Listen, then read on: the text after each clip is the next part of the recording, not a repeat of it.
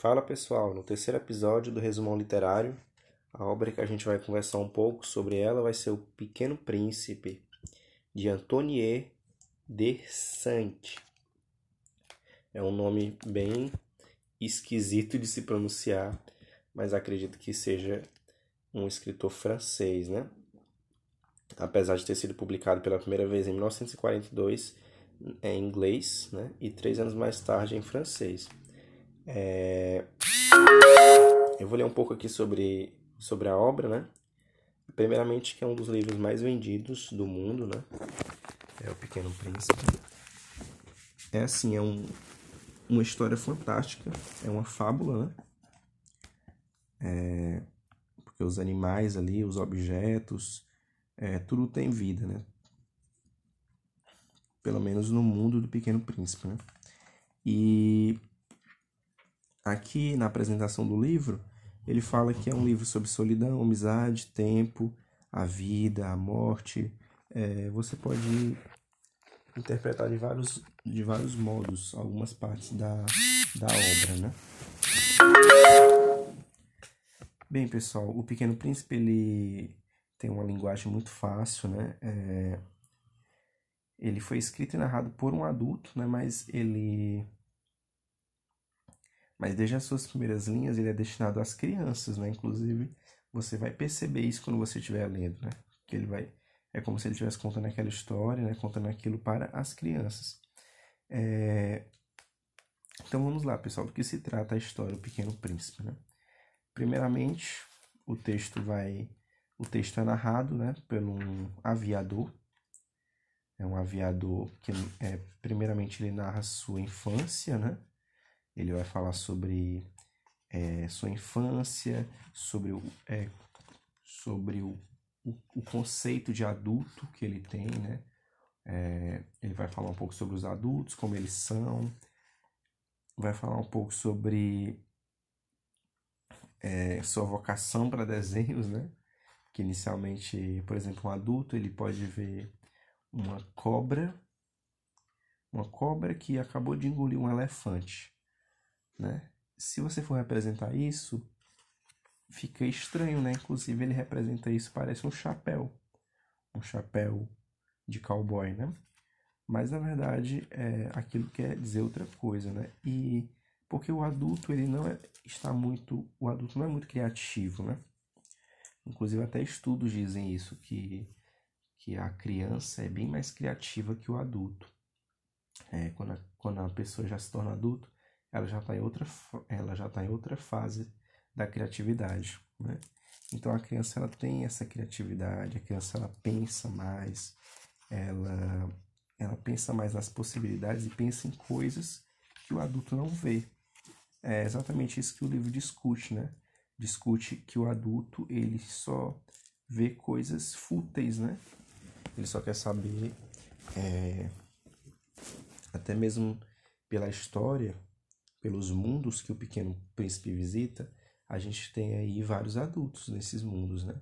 Tem um adulto ali que é, quer mandar em tudo, que é um adulto que é, ele só quer mandar e, só, e tem os seus servos.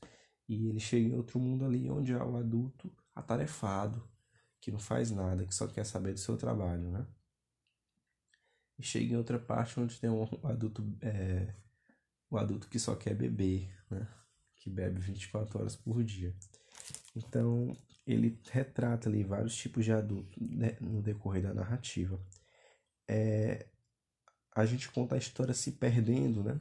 Porque, sim, ele tem uma, uma, uma sequência, mas a gente tenta é, descrever e tenta interpretar cada uma dessas partes.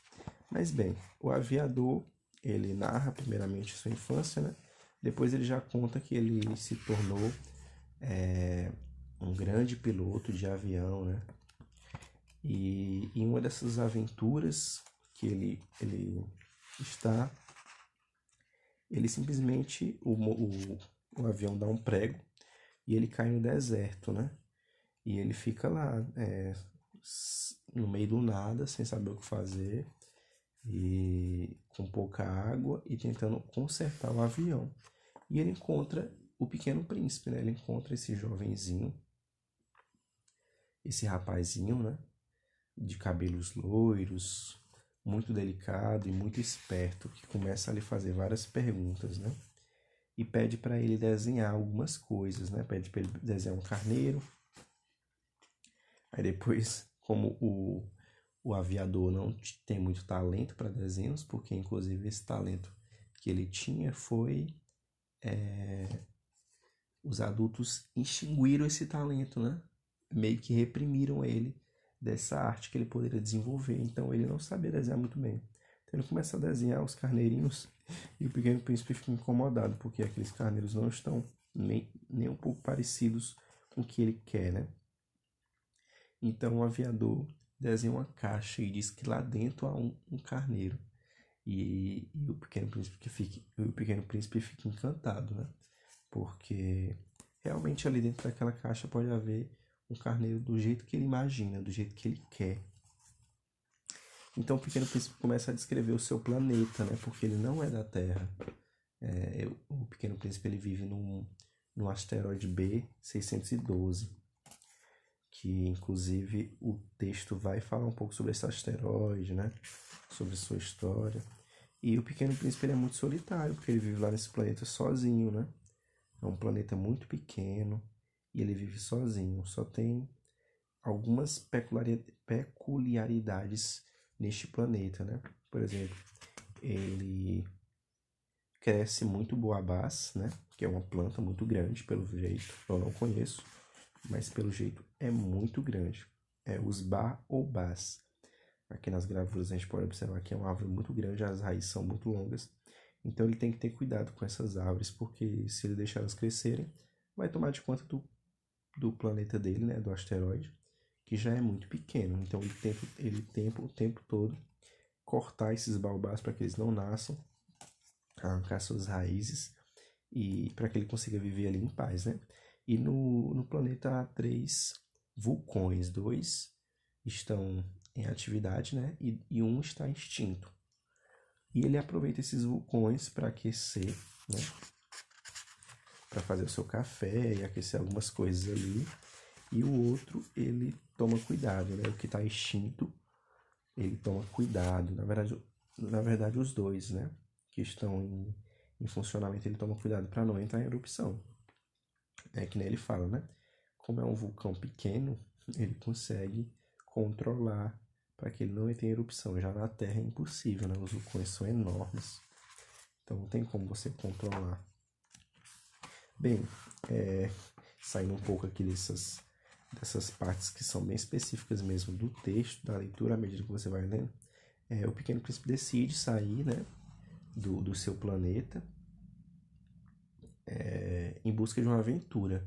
Então ele vai, ele vai conhecendo outros planetas. Em cada planeta ele encontra uma coisa diferente, né? Que são esses, esses, essas figuras do adulto que eu já citei. Ele encontra o rei, ele encontra o, o, o admirador, né? Que ele fala, na verdade é o homem vaidoso, o homem vaidoso. O admirador, no caso, é o pequeno príncipe, né? E ele encontra o beberrão, né? Ele encontra um planeta onde há um, como ele chama, o homem de negócios, né? que só quer saber dos negócios, só quer saber de de contar as estrelas que diz ele que são suas, né? Porque ele que teve a ideia de contar, então se ninguém é dono, ele é dono. E depois ele encontra o, o acendedor de. O acendedor. Na verdade ele chama só de acendedor. Mas é um, era uma profissão que foi extinta há muito tempo. Antes da eletricidade, é, existia essa profissão de acendedor de como é o nome, de lamparinas não, mas é, é basicamente isso, né? Ele, a tarefa dele é acender os lampiões. Né? Como, quando não tinha eletricidade, tinha essa profissão. Então ele encontra esse acendedor e começa a conversar com ele. O acendedor tem um trabalho exaustivo, né? Um ofício terrível, não tem nem tempo de, de dormir, porque o planeta é muito pequeno.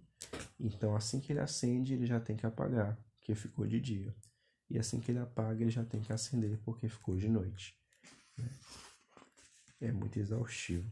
E finalmente, é, ele chega no último planeta em que ele encontra um geógrafo, né? E o geógrafo fala é, para ele sobre a Terra, que é um lugar muito bonito, que é um lugar que há muito o que se explorar, que diferente daqueles planetas pequenos, é, ali tinha muito, muito o que se ver, muita coisa.